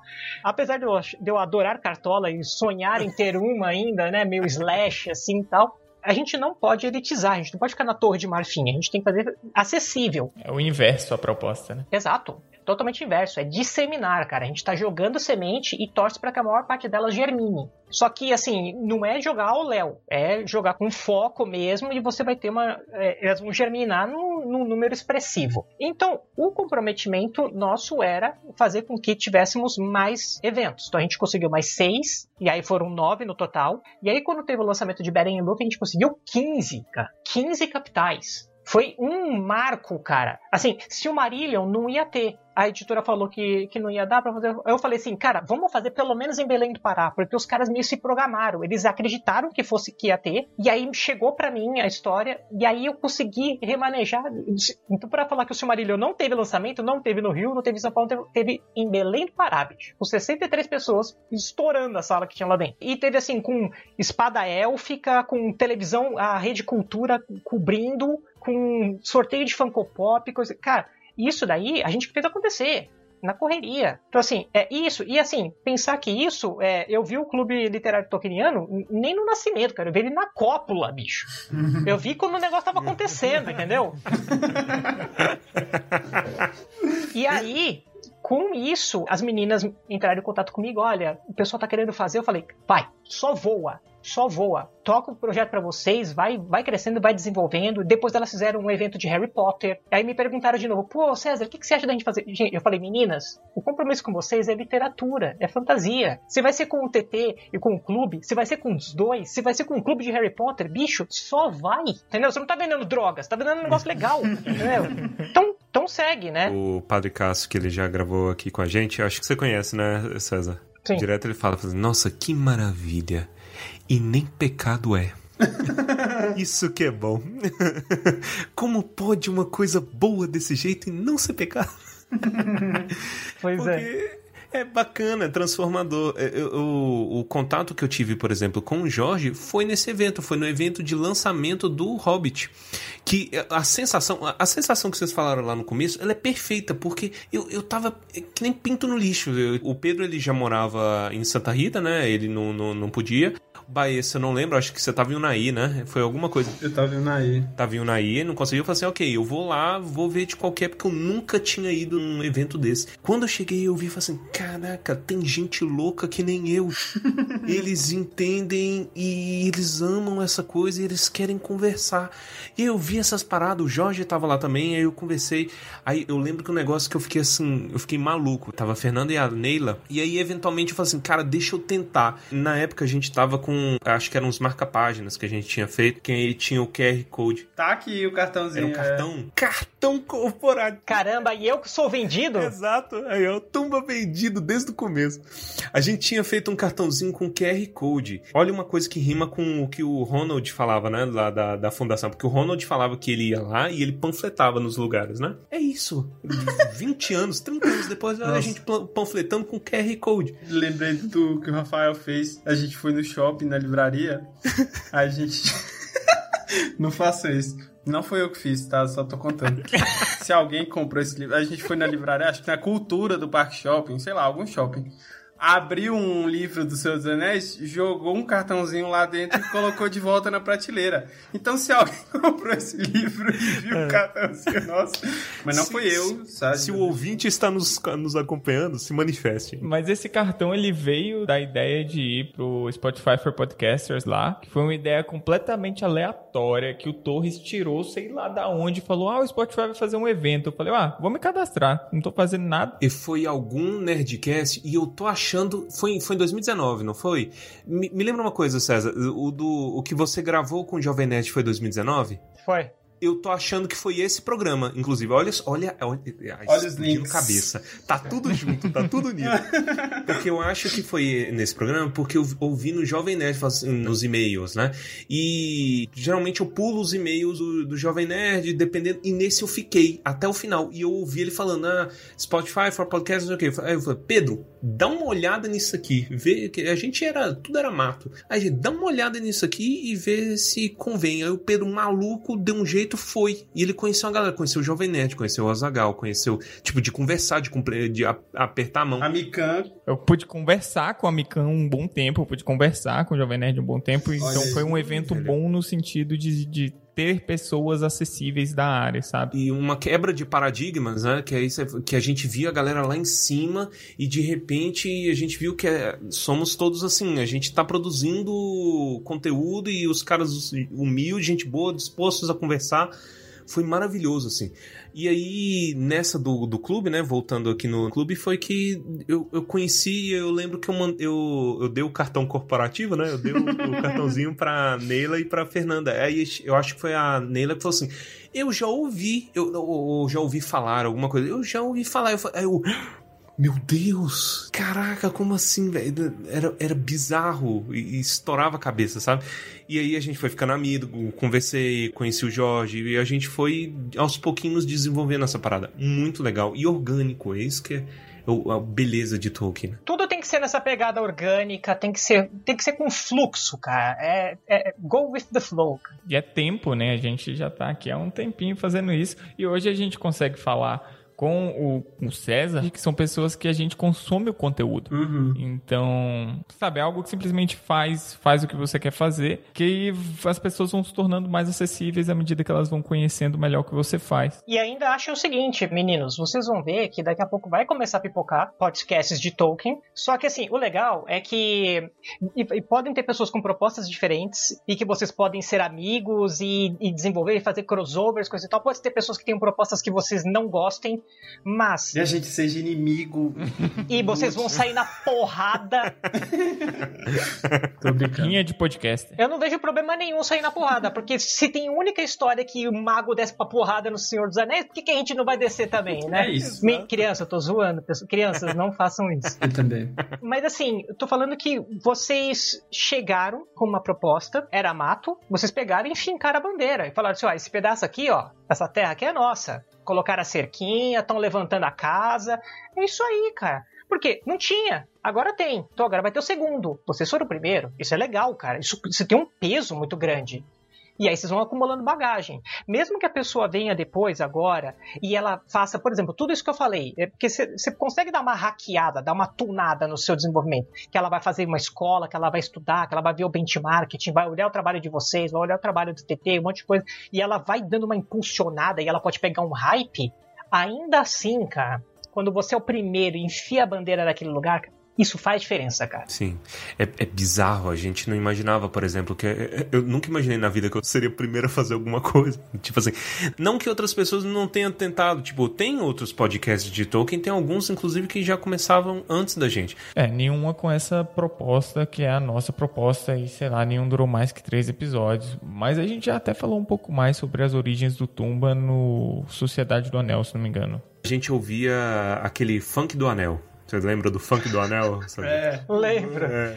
Pérolas. A gente lembra. amava o negócio. Ironicamente, mas a gente amava. Inclusive, é uma vontade que a gente tem, porque eu já cacei nessa internet inteira. A gente já caçou, velho. E a gente não acha quem foi que criou esse negócio. Ô, Torre, sabe um negócio que eu ia falar disso daí, cara? É porque o problema é o seguinte: eu sou bem mais velho que vocês, então eu tenho muito repertório, cara. Eu tenho bagagem, e aí eu vou puxando referência de tudo. É assim, porque vocês estavam falando assim, ah, eu assisti O Senhor dos Anéis, eu tinha 11 anos tal. Eu tô até achando que vocês, vocês assistiram no cinema, por acaso? Hum. Ou vocês não, foram na. Não, não. Não. Eu assisti no VHS. Bicho, eu tinha 19 anos e eu assisti no cinema. Ou seja, eu tinha 19 eu já fui no cinema. Choque de geração. É, tipo, vocês estavam aí, sei lá, meu, comprando os bonequinhos do Cavaleiro do Zodíaco, eu tava indo lá, meu. É. O funk do anel. Isso aí me lembra gente que é muito pragmático, que não consegue ver o humor nas coisas. Por exemplo, eu lembro que, cara, eu sou roqueiro, tá? Né? Eu gosto de rock, gosto de. Eu gosto de pop e até heavy metal, assim. Então, assim, é, é música com instrumento, normalmente eu, eu curto, assim. Aí eu, eu lembro que eu, eu gostava muito de, tipo, assim, Guns N' Roses, uma das minhas bandas prediletas, Linkin Park e tal. E aí tinha um cara que eu adoro ele, chama Attila. é, o Atila, é o, é o canal dele. Que ele é um músico, ele é multi-instrumentista, só que ele pegava, tipo, Even Flow, do Pearl Jam, é, Sweet Child of Mine, do Guns, e ele fazia versão pagode, versão, só que zoeira, tipo, versão é, micareta, sabe?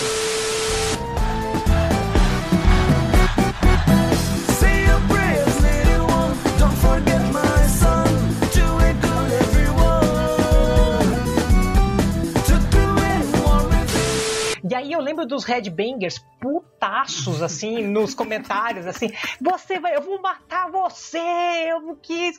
Aí eu falo, cara, galera, calma, meu, é um barato, meu, vamos dar risada. Então, tipo, funk do anel, cara, não, calma, meu, deixa, deixa rolar, bicho, dá risada, meu. Exato.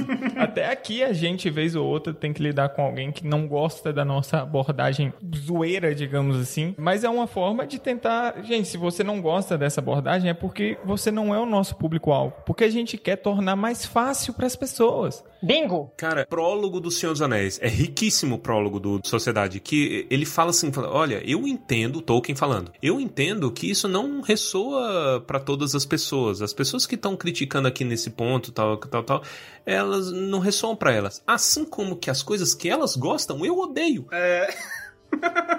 Né? Não ressoam ah, com- comigo. Isso é natural, cara. É natural. Beleza! Não tira o valor, né? Não tira o trabalho que você consegue entender com quem que tá falando. Ok, ele não fala comigo. Acontece. É. E isso a gente volta lá atrás em você ter um objetivo claro, porque se você não tem um objetivo claro, tudo vira uma coisa absurda. Você tá me ofendendo, você tá. Não, cara, você tem o seu objetivo, você sabe quem é o seu público-alvo e você segue aquela opção. E você tem que estar aberto sempre a ouvir todos os feedbacks. Esse é o começo e o fim de todo episódio do Tumbo do Balim. Deem feedback pra gente, entendeu? Vamos lá, mande a mensagem e tal. Então, se você for uma pessoa que foi é, fisgada por aquele conteúdo, é bom que essa pessoa volte é bom que essa pessoa fale o que incomodou, o que ela, prefe- o que ela gostaria de ver diferente e tal. Mas se não ressoou com a pessoa, também não tem nada que vai fazer com que ressoe, gente. Não tem mágica. Tom Bombadil. Eu detesto Tom Bombadil, mas é por um motivo muito específico. É porque depois que eu fui começando a ver as discussões, eu descobri que todos os caminhos levam a, a, a dois pontos. A Tom Bombadil. Qual é a origem do Tom Bombadil? E Balrog tem asa. E eu reparava, isso aí, eu ro- rolei de mim um dia que a, a Cris me contou que falou assim: ah, eu tô discutindo Urim e não sei o que, a tragédia da, da vida de Urim, não sei o que. Mas, Cris, tem asa ou não tem asa? Sei lá, no, no ela, caramba, para de perguntar isso. Porque tudo chega. Mas no fim das contas, tipo assim, é, é um pouco chato, porque o que acontece? Tolkien, cada um tá na sua caminhada. Tem cara que tá lendo aí há 300 anos, já tá, sabe de cor e salteado o negócio, e o cara não aguenta mais discutir isso, porque o cara já discutiu 300 vezes. E tem gente que tá descobrindo hoje e fala assim, puta, mas de que, que será que esse bicho, velho? Pô, Torres, essa é a, é a razão do TT existir, né? É a gente. A Tom gente... Basicamente, Tom Bombadil, Balrogs e Tamanho dos Dragões. Porque o, o Sérgio era hum, administrador de um, de um site, uma página grande, hoje sem resquícios, aparentemente extinto, não sei o que rolou. E eu era o moderador do grupo de discussões. E aí todo dia, cara, toda semana tinha Balrog e todo dia, toda semana tinha. Aí um dia o Sérgio falou pra mim, cara, não dá mais pra copiar e colar as respostas no fórum. Tá impossível. Aí ele falou, vamos gravar vídeo e colocar no, no grupo de Facebook? Não, não, vamos fazer um canal no YouTube. Aí eu falei, entendi. Aí a gente pega esses negócios aí, aí a pessoa quer a resposta, a gente joga. É. Aí, beleza, o TT nasceu disso aí. Ou seja, a gente cansou de responder as mesmas coisas. só que aí, por- porque assim, eu não queria responder de qualquer jeito, entendeu? É, Eu queria tratar a pessoa que é novata com a mesma que eu, que eu converso com muita citação. Então a gente falou o seguinte: vamos fazer uma resposta, uma resposta parruda mesmo, bonita. Citação aqui, citação ali, vamos ver o que, que dá cânone, o que, que não dá, tal, né? E vamos fazer bonitão. E foi daí. Então aí, aí hoje tem 5 anos, 870 vídeos e estamos seguindo. E um- uma vez eu recebi um comentário lindo, lindo, fantástico. É, quando acabarem os assuntos, vocês podem. Eu falei, não, calma. Não precisa nem terminar a frase. Cara, eu tô há anos aqui. A gente faz três vídeos por semana. A gente não fez 3%, cara. Eu falei, o TT é o TT número um. César e o Sérgio. Aí a gente já tem uma outra geração, que é do Felipe com a Inês agora. Provavelmente vai chegar um ponto que eu, eu e o Sérgio a gente vai parar, vai ter o TT 2.0, que vai ser com a Inês e com o Sérgio, que vai fazer, a gente vai chegar até 10% da obra.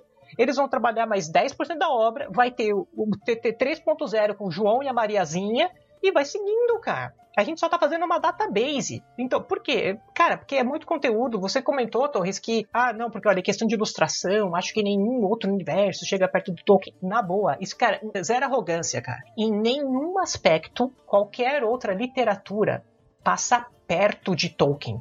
Em qualquer aspecto.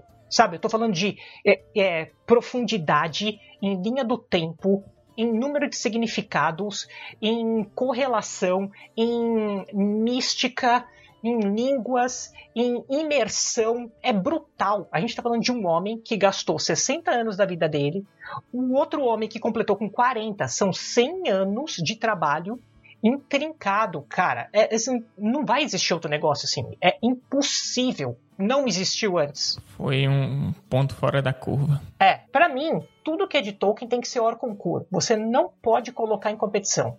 Porque é, é sacanagem com os outros, cara. Eu, eu gosto pra caramba, eu gosto pra caramba de Harry Potter. Eu leio tudo da Rowling. Tudo. Eu gosto mais do, do Cormoran Strike, que é o bicho da seda, a chamada do Cuco, que é detetive dela. Mas, cara, eu leio Philip Pullman pra caramba, gosto de um monte de outros mundos. Mas eu comparo, eu comparo eles com uma outra categoria. Deixo o Tolkien num canto e os outros conversando. Porque, cara, é, é muito denso, é, é muito grande. Não, não é um jogo de soma zero. Ele tá conversando com realidades totalmente diferentes. E dá pra gente fazer um juízo de valor, porque isso é gosto, né? Então, tipo, eu gosto mais de Harry Potter, eu gosto mais de Tolkien. Aí tá, né? Isso vai de cada um perfeitamente esperado. Mas voltando ao, ao, ao que a gente falado, tem o seu valor. E aí o nosso trabalho muitas vezes é ajudar. É aí que tá a coisa. O seu trabalho, a sua proposta, a sua ideia floresce quando você tenta puxar um pouquinho para coisa mais eterna que você consegue ter como referência. E eh, aqui correndo o risco de ser repetitivo, porque essa frase é muito boa e eu quero levar ela pro resto da vida. Tolkien, por que que Tolkien é incomparável, né? Isso aí o, o- de novo o Padre Cássio me ensinou. Por que, que Tolkien é incomparável? Porque Tolkien fala daquilo que é eterno e isso ressoa, isso significa alguma coisa para as pessoas. Você consegue laçar a pessoa que tem religião, a pessoa que não tem religião, a pessoa que curte fantasia, a pessoa que curte literatura, inglês, línguas, Heavy metal. muita coisa. Se for destrinchar aqui, fica a vida toda. Então é por isso que é tão rico e é bacana. Se você consegue, co- criando conteúdo, você consegue chamar a atenção, é essa a questão, chama a atenção para aquilo que é grande e de- deixa a pessoa viajar, né? Que a pessoa. A história da pessoa faz diferença. Então a gente mostra por que é importante e deixa a pessoa descobrir o resto sozinha. Muito bom, velho. Isso que muda a vida da galera. Exato. Fazer conteúdo é isso daí. Então a gente tá falando de propósito. Então, é, é tipo um restaurante. Cara, você pode fazer um restaurante bonitão, muito legal, mas é a comida que vai servir, cara. É a comida. Entregou. Seu conteúdo é a comida. O cara vai voltar ou não vai.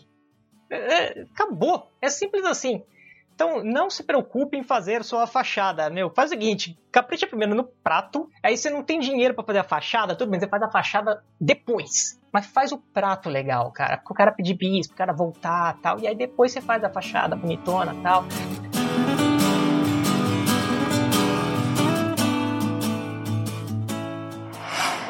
is the mirror of Galadriel. It shows things that were, and things that are, and things that yet may be. Do you wish to look?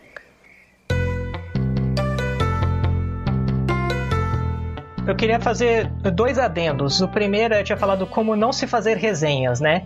Porque você falou que você foi no, você foi no Tolkien Gateway e, e aí, pô, meu, um monte de spoiler. Tá, é legal, Tolkien Gateway, só que o Gateway é pra você que já é já tem casca, né? Você que já é heavy user, tal, que não vai ficar tropeçando.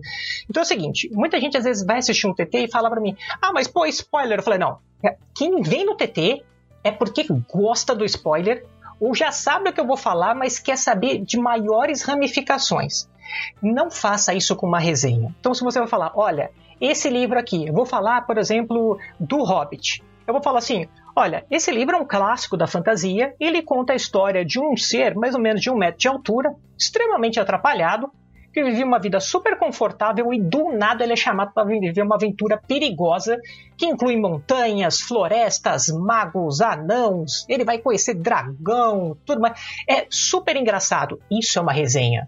Instigue, dá letra, dá nota. Cara, ele é o sol a sétima, cara. Ele não, ele não completa com o dó. Você não fecha as notas, entendeu? Deixa, deixa ela suspensa, deixa a tensão. E chama o cara. Eu tenho ojeriza quando o cara começa a fazer uma resenha e o cara me conta a história, bicho. Você tá de brincadeira, cara? Isso é complicado até, por exemplo, no, no formato de YouTube. Isso que você falou é bem, bem certo. Porque tem muita gente que gosta de trabalhar em livros, né? E é importante, se você vai trabalhar com literatura, quero fazer resenha de livro, e tem muita coisa muito boa, né? Não apenas em Senhor dos Anéis. Já é um, um ramo, digamos assim, mais antigo, mais bem estabelecido no YouTube. Tem até um nome, né? Booktuber. Exato. E aí, é essas coisas, normalmente, dependendo da proposta, mas é importante você falar, ok, a minha proposta é uma discussão. Então, nós vamos discutir aqui, tem spoilers, etc. A pessoa já tá chegando lá porque ela quer saber mais. Poxa, não entendi tal conceito, isso aqui eu achei muito bacana, existe mais coisa escrita a respeito. É aí que tá a riqueza de você produzir. E é complicado, é muito difícil você fazer uma resenha sem dar spoiler. É, tem uma arte envolvida. Tem uma arte, é a dificuldade. Você tem que criar. É justamente quem consegue fazer isso, criar essa, essa tensão, essa coisa. É, as notas, é, falando novamente de música, as notas são as mesmas. Aí você pega um cidadão que faz, sei lá, umas músicas sensacionais, você fala, cara, é as mesmas notas que eu conheço. Como que esse cara fez essa música, pô? Entendeu? Ué. Por que, que eu não fiz essa música? Por que, que eu não fiz essa música? Ué, sei lá, acho que você não estava focado. Então, é a mesma coisa. Proposta. Então, assim, se hoje você que está escutando aqui a gente, você quer saber como que eu vou fazer conteúdo tokeniano ou conteúdo de outras formas, primeira coisa, por mais óbvio que seja, lembre-se da palavra conteúdo. Depois você vai pensar na plasticidade.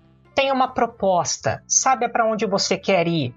Tenha calma deixa o negócio ir, deixa ser orgânico e tenha, tenha calma, não quer dizer que você não vai trabalhar. Dá um trabalho animal, bicho. Vai ser no final de semana, vai ser de madrugada, vai ser no feriadão. Vão te xingar de todo jeito, vão falar que você não tá fazendo um negócio legal, vão colocar um monte de defeito, cara, mas os cães latem e a caravana não para. Toca, continua tocando, vai pra frente. Se você tem confiança no seu trampo, se você acha que é legal, que ele vai agregar, que ele vai elevar outras pessoas, faz continue. Por exemplo, vou dar um exemplo aqui. Eu falei já do, do universo Tolkien do Instagram, né? Agora, por exemplo, vamos supor que você é um ilustrador. Cara, olha só, você não vai colocar sua foto, sua arte da sua ilustração. Coloca um sketch, mostra os passos da ilustração, comenta sobre aquilo, faz um videozinho comentando, explica como que é a questão da coloração, enfim, gera coisas que as pessoas vão se interessar. E, não adianta você ficar chorando like, chorando isso e aquilo.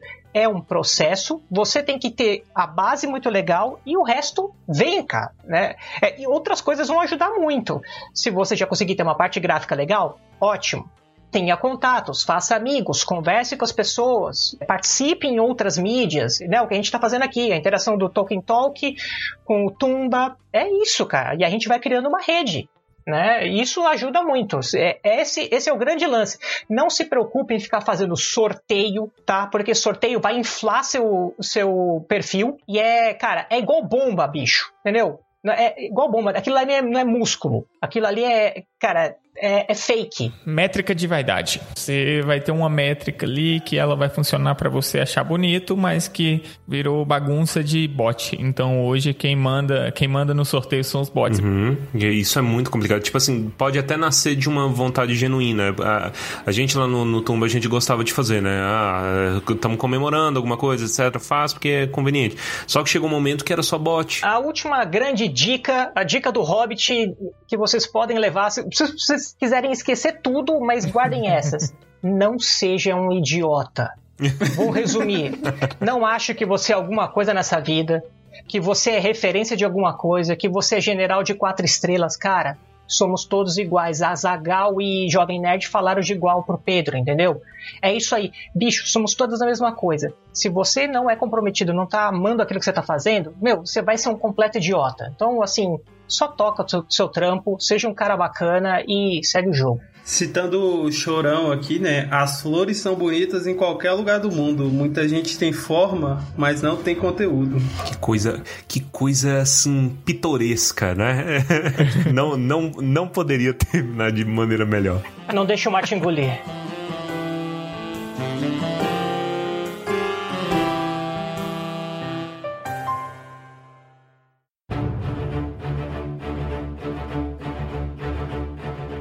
É isso, chegamos aqui ao final então de mais um episódio. Eu acho que a gente conseguiu abordar o nosso foco, o nosso objetivo, conseguimos dar uma luz para quem está no início.